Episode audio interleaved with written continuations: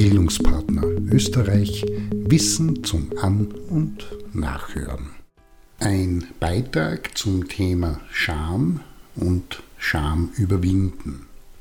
Wer kennt sie nicht, die Situationen, in denen man vor Scham im Erdboden versinken möchte? Hitze steigt auf, das Gesicht wird rot und scheinbar alle Augen sind auf die Peinlichkeit gerichtet. Wie verhält man sich? Die meisten fühlen sich hilflos und hoffen darauf, dass der beschämende Moment möglichst schnell vorbeigeht.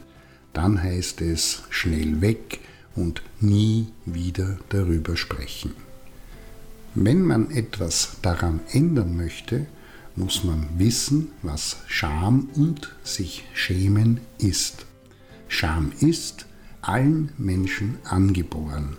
Dieses spezielle und äußerst unangenehme Gefühl hat eine Wächterinnenfunktion, denn es zeigt auf, wann eine bestimmte Aushaltensgrenze erreicht oder überschritten wurde.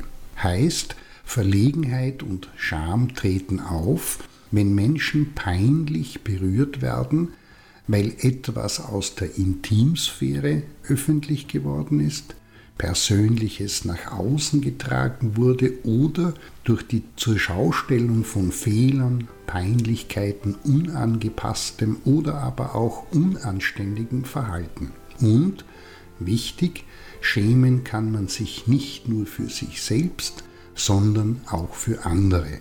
Das nennt man dann Fremdschämen.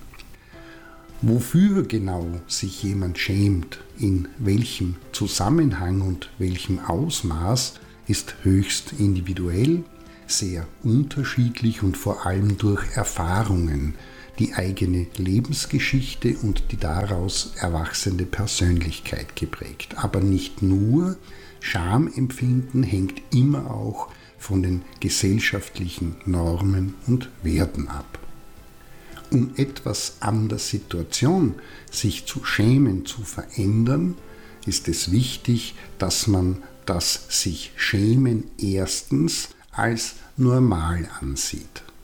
Alle Menschen haben und tun das und bei allen Menschen gibt es unterschiedliche Ausprägungen. Dazu hilft es, wenn man zweitens die eigene Scham bei Vertrauenspersonen an, aus und mit ihnen bespricht, sie also nicht unterdrückt, bei sich und geheim hält. Das löst kein Problem, sondern verstärkt das Schamgefühl. Ein dritter Aspekt unterstützt den positiven Umgang mit Scham, nämlich der, insgesamt mehr für das eigene Selbstwertgefühl und Erleben zu tun und daran zu arbeiten auch gemeinsam mit anderen, um mehr Selbstvertrauen aufzubauen.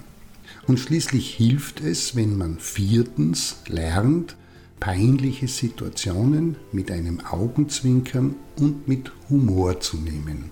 Das klingt einfach, ich weiß, aber mit zunehmender Übung geht das immer leichter.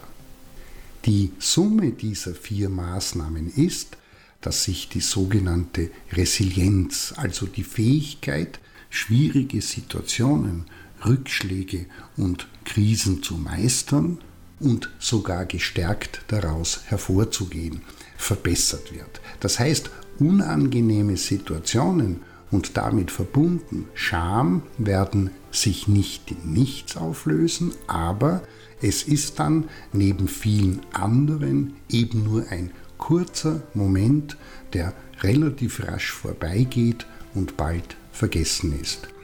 Selbstverständlich hilft es auch, wenn man es selbst nicht so gut schafft, dass man sich dafür professionelle Hilfe holt.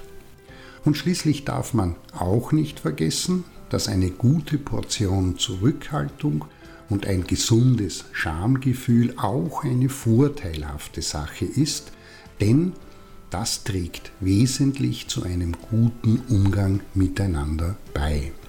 In diesem Sinne, im Alltag wird es immer Situationen geben, in denen Scham eine Rolle spielt.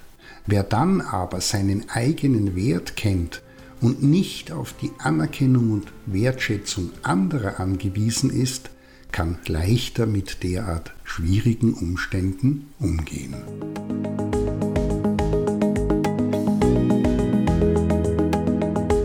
Das war Bildungspartner Österreich Wissen zum An- und